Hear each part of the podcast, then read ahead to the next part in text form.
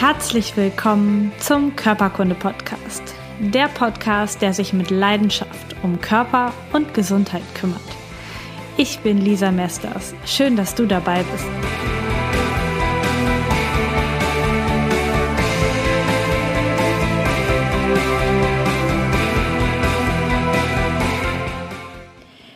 Herzlich willkommen zu einer neuen Folge Körperkunde Podcast. Es ist richtig schön, dass du wieder dabei bist. Nachdem ich schon öfter über Stuhl gesprochen habe, über Stuhluntersuchungen, über Stuhldiagnostik in Bezug auf Darm und Darmgesundheit, die Folgen kannst du dir alle auf dem Podcast auch noch anhören, möchte ich heute mal über eine andere Ausscheidung sprechen, nämlich über den Urin. Und genauso wie der Stuhl verrät uns auch der Urin eine ganze, ganze Menge über die Gesundheit unseres Körpers, wie es unserem Körper geht.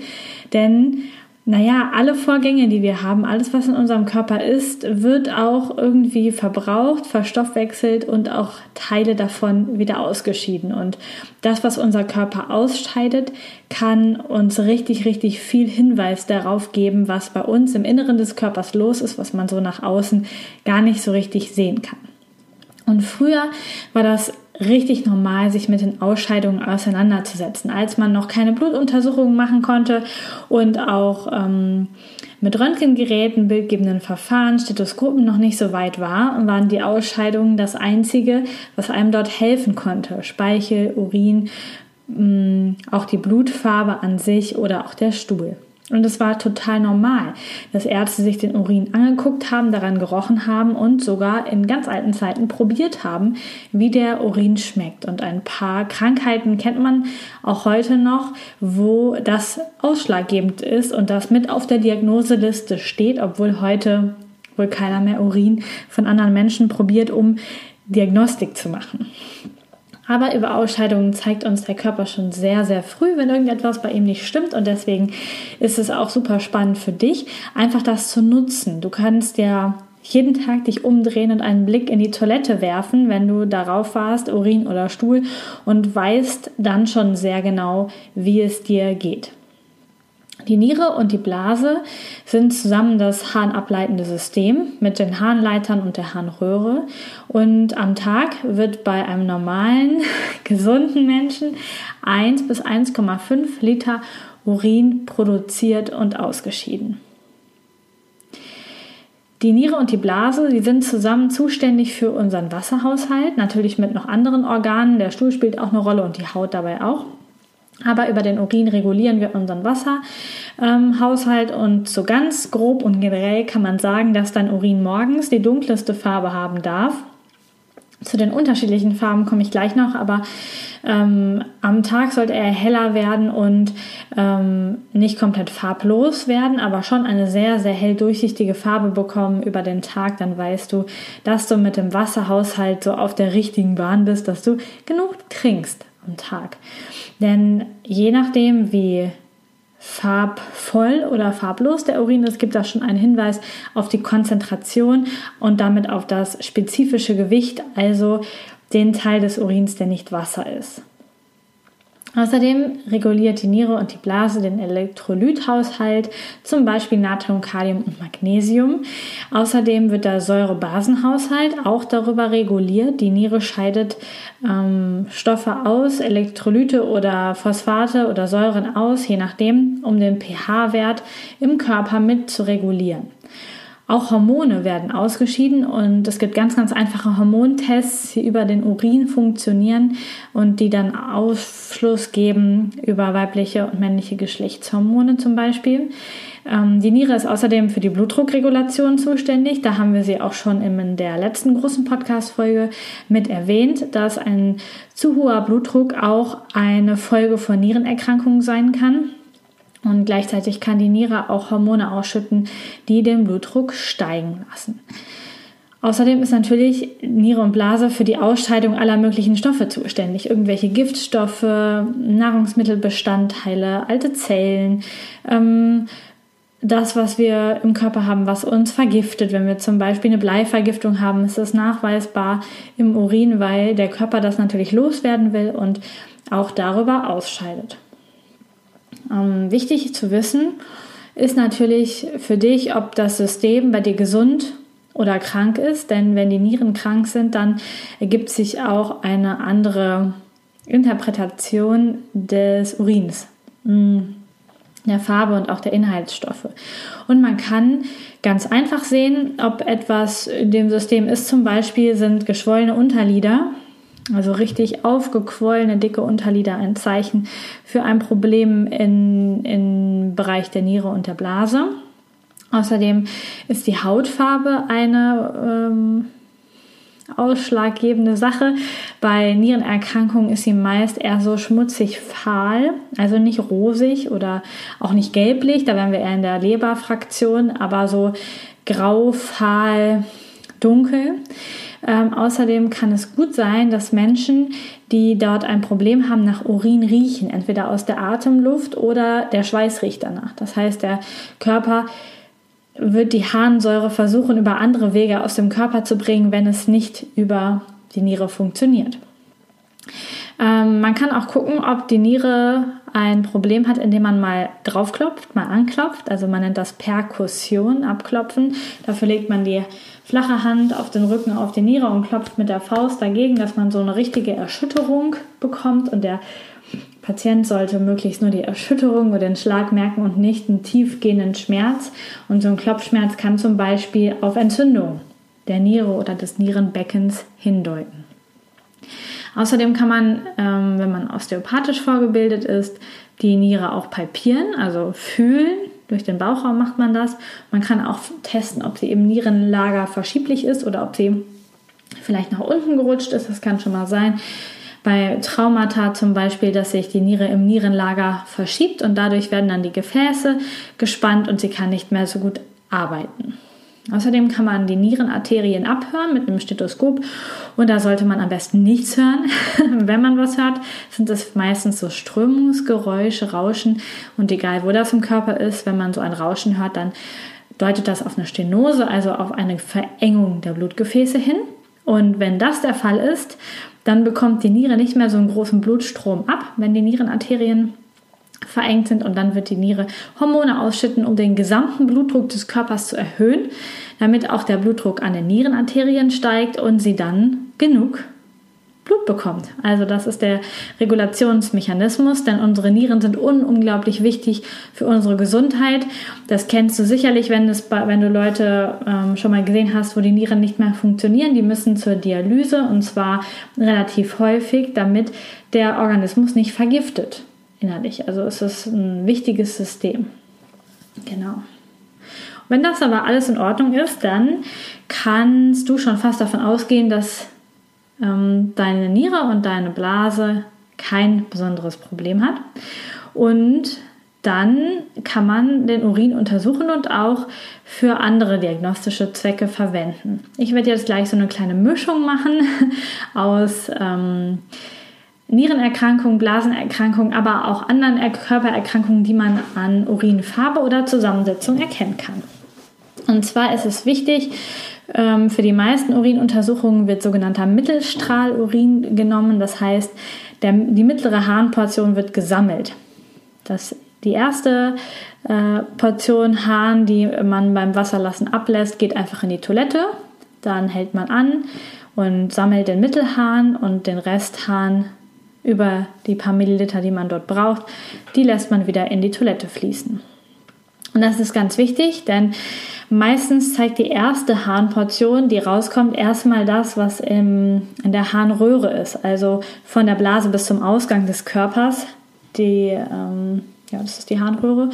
Und wenn dort ein Problem ist, zum Beispiel eine Entzündung oder eine Verletzung, dann können Blut- oder Zellteile im Urin sein.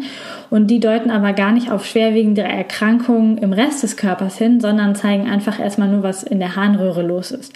Und da das meistens eher uninteressant ist, nimmt man diesen Urinstrahl gar nicht dazu für die Untersuchung, sondern man nimmt den Mittelstrahl und der zeigt dann, ähm, was in den oberen ähm, Harngängen los ist ähm, und in der Niere los ist und auch im Rest des Körpers los ist. Also das ist dann das, was wichtig ist. Das heißt, wenn du selber eine Urinuntersuchung machst bei dir, zum Beispiel mit so Urinsticks, da sage ich gleich auch noch was zu, dann solltest du auch den Mittelstrahlurin verwenden.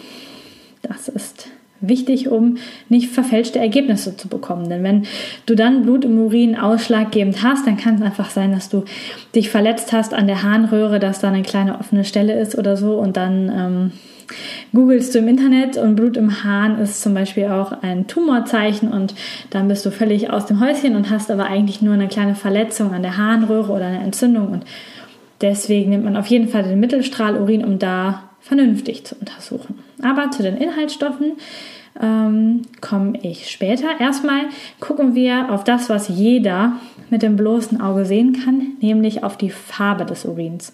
Und da ist es wichtig, den Urin hinter einem oder vor einem weißen Hintergrund zu beurteilen oder vor Licht, wenn es um die Schwebstoffe im Urin geht. Das heißt, wenn du eine farbige Toilette hast ähm, und wenn es auch nur beige ist, dann solltest du den Urin tatsächlich in einem Behälter abfangen und von weißes Blatt Papier oder eine weiße Wand halten, um die Farbe wirklich unverfälscht zu sehen, weil das sich natürlich sonst ganz anders darstellt, besonders wenn wir an die älteren Toiletten denken, die irgendwie blau oder dunkelgrün oder so sind. Die eignen sich nicht dafür, um da tatsächlich eine Urinfarbe vernünftig zu bewerten. Ähm, normaler Urin sollte klar sein keine Schwebstoffe oder ganz, ganz wenig sichtbare Schwebstoffe enthalten. Und wenn man den Urin schüttelt, sollte der Schaum klar sein. Die Farbe ist strohgelb bis bernsteinfarb. Das wäre eine normale Urinfarbe. Ja, strohgelb bis bernsteinfarben. Und über den Tag sollte der Urin immer klarer werden. Morgens darf der ruhig ein bisschen dunkler sein. Da ist der Urin einfach konzentrierter, weil du ja länger nicht auf Toilette warst. Wenn der Urin eine ganz, ganz helle Farbe hat oder sogar quasi durchsichtig ist, dann hast du sehr viel getrunken. Und ähm, wenn er fast farblos ist, dann kann es sogar sein, dass du einen Tuck zu viel trinkst. Auch das ist ja möglich. Und ähm, ein bisschen Farbe darf der Urin trotzdem immer noch haben. Oder was auch eine ein Hinweis ist, wenn keine Farbe oder sehr, sehr helle Farbe da ist, dass du eine Polyurie hast, das heißt sehr, sehr oft auf Toilette gehen musst. Und wenn das so ist, dann kann es natürlich am vielen Trinken liegen. Wenn du aber gar nicht so viel trinkst, kann es natürlich auch daran liegen, dass das ein Zeichen ist für eine Stoffwechselerkrankung, zum Beispiel Diabetes mellitus. Der hat das Symptom der Polyurie des häufigen Wasserlassens. Wenn der Urin eine dunklere Farbe hat, wir sind immer noch bei Strohgelb bis Bernsteinfarben, dann ist er konzentrierter, es sind mehr Inhaltsstoffe drin und das bedeutet, dass du eventuell weniger getrunken hast oder Fieber hast. Dann färbt sich auch der Urin gegen Abend nochmal dunkel, die Fieberkurve steigt gegen Abend und wenn dann der Urin auch noch dunkel wird, ist es wahrscheinlich, dass du tatsächlich Fieber hast und dich nicht nur so fühlst. Wenn der Urin eine rote oder eine rotbraune Färbung hat, dann ist das ein Hinweis auf Blut im Urin oder auf Hämoglobin im Urin. Hämoglobin ist der Blutfarbstoff. Das ist ein Unterschied, denn wenn Blut drin ist, dann haben wir wirklich rote Blutkörperchen im Urin. Das heißt, ähm, da ist eine Verletzung oder ein Tumor, der was abgibt in irgendeiner Art und Weise. Wenn wir nur Hämoglobin haben, also nur das Abbauprodukt von zerfallenen Blutkörperchen, dann kann das zum Beispiel nach schweren körperlichen Verletzungen kommen. Also egal wo, muss nicht an der Blase sein. Wenn du einen großen Autounfall hattest, wäre das normal. Oder zum Beispiel auch ein Herzinfarktzeichen. Wenn du einen Herzinfarkt hattest, dann ähm, merkt man auch den Zerfall der roten Blutkörperchen hinterher im Urin. Du solltest ihn aber hoffentlich eher bemerken als im Urin. Wenn das Blut eine rote oder braunrote Farbe hat und dort kein Blut nachweisbar ist, dann kann natürlich die rote Farbe von Lebensmitteln kommen, also rote Beete würde zum Beispiel einen wunderbar roten Urin produzieren, aber auch wenn man eine Bleivergiftung hat, färbt sich der Urin rot oder bei manchen Medikamenten ist es eine Nebenwirkung dass sich der Urin rot färbt. Und da ist dann hinterher wieder die Frage, ist es nur einfach rot oder finden wir Blut oder Hämoglobin im Urin und das macht dann die Interpretation hinterher viel, viel einfacher und dafür helfen dann wieder die Sticks. Da komme ich gleich nochmal drauf. Wenn der Urin eher eine bierbraune Farbe hat, also Dunkelbierfarbe, ja, dunkles Hefeweizen zum Beispiel, ähm, das wäre so die Farbe, die du dir vorstellen kannst, mit gelben, gelbem Schüttelschaum. Also du schüttelst das und der Schaum ist eher so hellgelblich dann. Das ist ein Zeichen für Leber- und Gallenwegserkrankungen und die Farbe entsteht durch den Farbstoff Bilirubin, ein Abbauprodukt. Und normalerweise wird das auch durch, über den Stuhl ausgeschieden, über den Darm. Deswegen hat unser Stuhl meist eine braune, tiefdunkle Farbe. Das ist das Bilirubin. Und wenn wir eine Leber- und Gallenwegserkrankung haben, dann kann das unter Umständen sein, dass dieses Bilirubin nicht ausgeschieden werden kann über den Darm. Das bedeutet, der Urin färbt sich dunkel und es kann auch sein, dass der Stuhl sich dann heller färbt. Das wäre eine Variante oder es ist sehr, sehr viel Bilirubin vorhanden und dann ist beides braun eingefärbt. Es gibt auch die Variante, dass du weißen Urin hast. Das kannst du wieder in der Toilette schwer beurteilen. Dafür brauchst du das Gefäß, was du gegen das Licht halten kannst. Und das könnte zum Beispiel bei eitrigen Prozessen im Harntrakt sein, also entweder in der Harnröhre, in der Blase oder auch im Harnleiter oder der Niere. Wenn der Urin weiß milchig ist, also wirklich so trüb, dann deutet das auf die Ausscheidung von Calciumphosphat oder Magnesiumphosphat hin. Das kann bei hormonellen Erkrankungen der Fall sein, zum Beispiel bei manchen Schilddrüsenerkrankungen und ist dann ein Hinweis drauf. Ganz, ganz selten kommt vor, dass der Urin schwarz ist. Das kann eine seltene Stoffwechselstörung sein oder zum Beispiel das Schwarzwasserfieber, eine Infektionserkrankung aus den Tropen. Und ähm, der Name ist dann Programm, das heißt, der Urin ist schwarz gefärbt oder auch die Malaria tropica macht schwarzen Urin. Außerdem kann der Urin, egal in welcher Farbe, schaumig sein und dann deutet das noch darauf hin, dass Eiweiß im Urin ist. Das kann einen Krankheitswert haben, muss aber gar nicht. Wenn du viel Eiweiß zu dir nimmst, dann ist es normal, dass auch viel ausgeschieden wird. Dann kommen wir zum Geruch des Urins und man könnte jetzt neben Geruch und Geschmack, aber ich habe anfangs schon gesagt, Urin wird nicht mehr probiert. Du kannst aber den Geruch deines Urins beurteilen.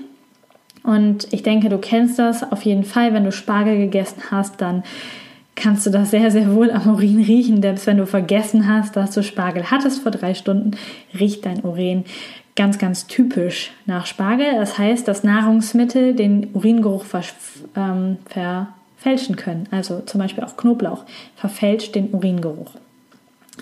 Wenn dein Urin aber so einen ekelhaften Geruch hat, so einen, wo du, ja, dir echt schlecht bei wird, so richtig beißender Geruch, dann ist das ein Hinweis auf Bakterien oder Eiter im Urin. Kommt auch recht häufig vor. Wenn dein Urin er so nach Ammoniak riecht, dann ähm, deutet das auf eine pH-Verschiebung hin und zwar in den alkalischen Bereich nach oben hin. Oder wenn er obstähnlich oder nach Nagellackentferner, nach Aceton riecht, dann ist das ein Hinweis auf Zucker im Urin und damit auf den Diabetes mellitus. Und Diabetes mellitus ist ähm, ja lateinisch und bedeutet honigsüßer Ausfluss. Und da merkst du auch, als jemand die Krankheit entdeckt hat, war das das erste Zeichen. Und wahrscheinlich wurde das über Probieren festgestellt. Das heißt, dass der Urin von Diabetikern viel, viel süßer geschmeckt hat als von anderen Menschen. Genau, wenn du jetzt also wissen willst, was im Urin drin ist, dann brauchst du Teststreifen dann kannst du schauen, was drin ist. Auf jeden Fall sind um die 95% Wasser im Urin drin. Das heißt, es bleibt nicht mehr so viel anderes übrig, aber das ist natürlich dann das Ausschlaggebende. Du kannst dir verschiedene Streifen kaufen in der Drogerie, bei Amazon, ähm, in der Apotheke. Ich verlinke dir hier ein Produkt, was medizinisch korrekt ist. Du findest bestimmt auch viel, viel günstigere Varianten. Ähm, wenn du es allerdings ernsthaft schauen willst, dann brauchst du schon eine gewisse Qualität.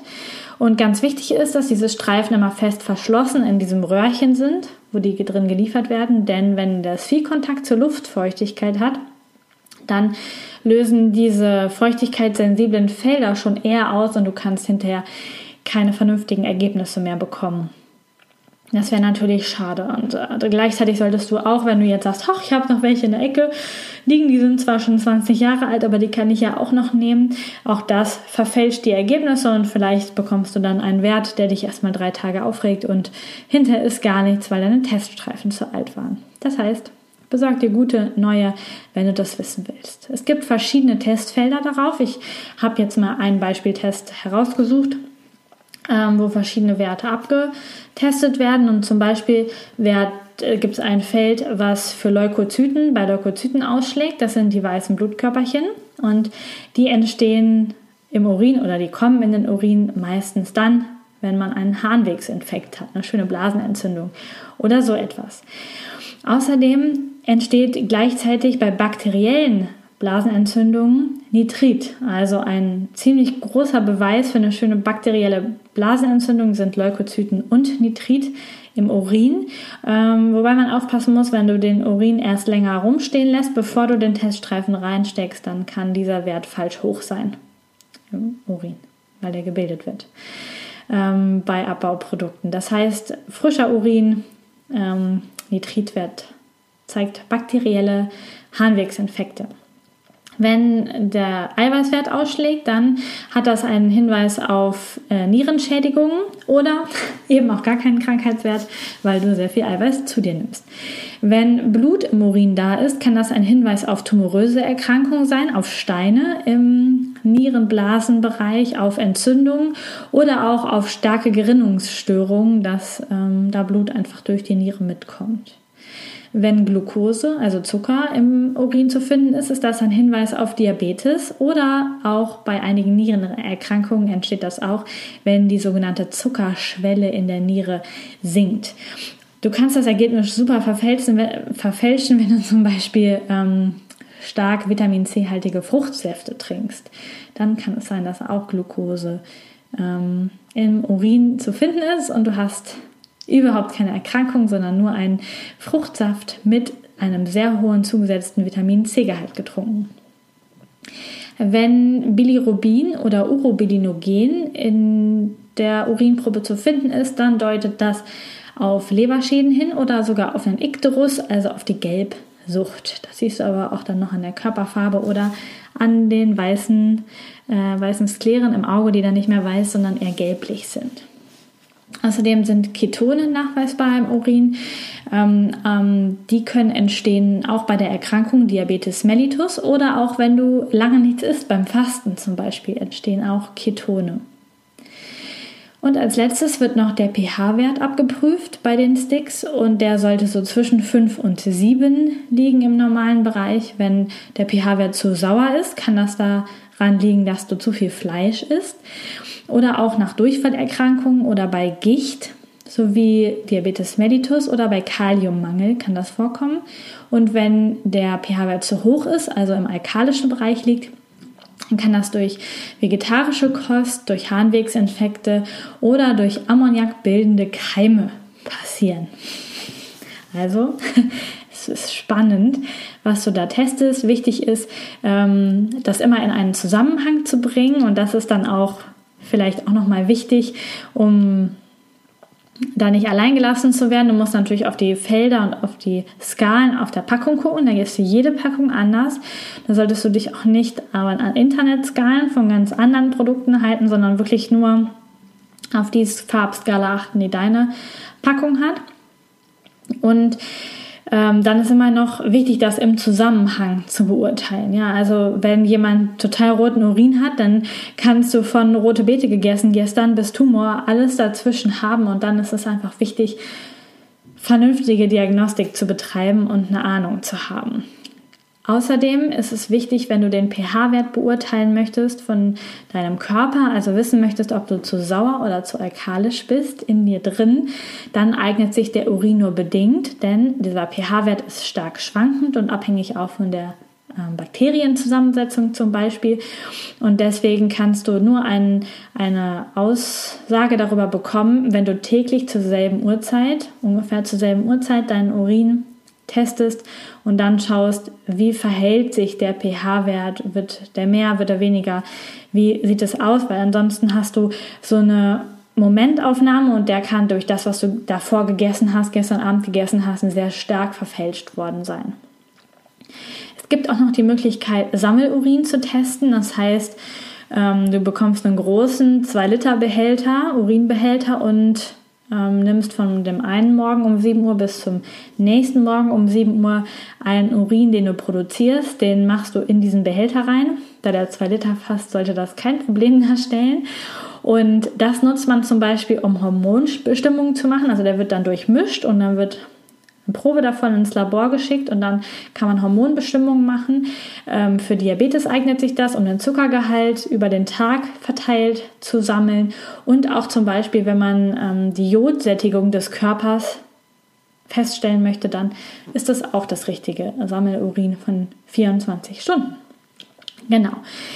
Das ist das, was du über den Urin erkennen kannst. Und du hast die Richtung vielleicht schon mitbekommen. Es sind vor allen Dingen Stoffwechselvorgänge im Körper, die du beurteilen kannst und die dann festgestellt werden können, ob es dort irgendeinen Fehler gibt. Die Leber wird mitgetestet, ähm, ein bisschen das Blut, ähm, Entzündung und vor allen Dingen andere Stoffwechselerkrankungen können festgestellt werden über den Urin. Ich finde es total spannend und du hast jetzt hoffentlich so einen groben Überblick und kannst einfach mal in den nächsten Tagen einen Blick hinter dir in die Toilette werfen und mal schauen, was für eine Farbe hat dein Urin, verändert er sich über Tag, wie riecht es eigentlich, wenn es normal riecht damit du einfach zum Beispiel auch bakterielle Infekte ganz, ganz frühzeitig erkennen kannst.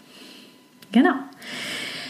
Und wenn du Beratung brauchst, wenn du mal mit jemandem sprechen möchtest über deine Erkrankung, über das, was bei dir so los ist, wenn du eine Beratung brauchst, wie du gesund werden kannst, welche Therapien vielleicht für dich das Richtige wären oder wie du jetzt weitermachst, ähm, weil du einfach vielleicht mit deinen Befunden ganz alleine dastehst und vom Bandscheibenvorfall bis zum Urinbefund helfe ich dir da gerne weiter. Du kannst sehr, sehr gerne auf meiner Internetseite lisamesters.com in den Bereich Coaching gucken und dann können wir einen Termin vereinbaren und wir sprechen über deine ähm, gesundheitlichen Probleme und suchen gemeinsam Lösungen und vielleicht auch Denkprobe, äh, Denkblockaden, Denkmuster, die dich krank machen, um dich möglichst schnell und effizient auf einen gesunden Weg zu begleiten.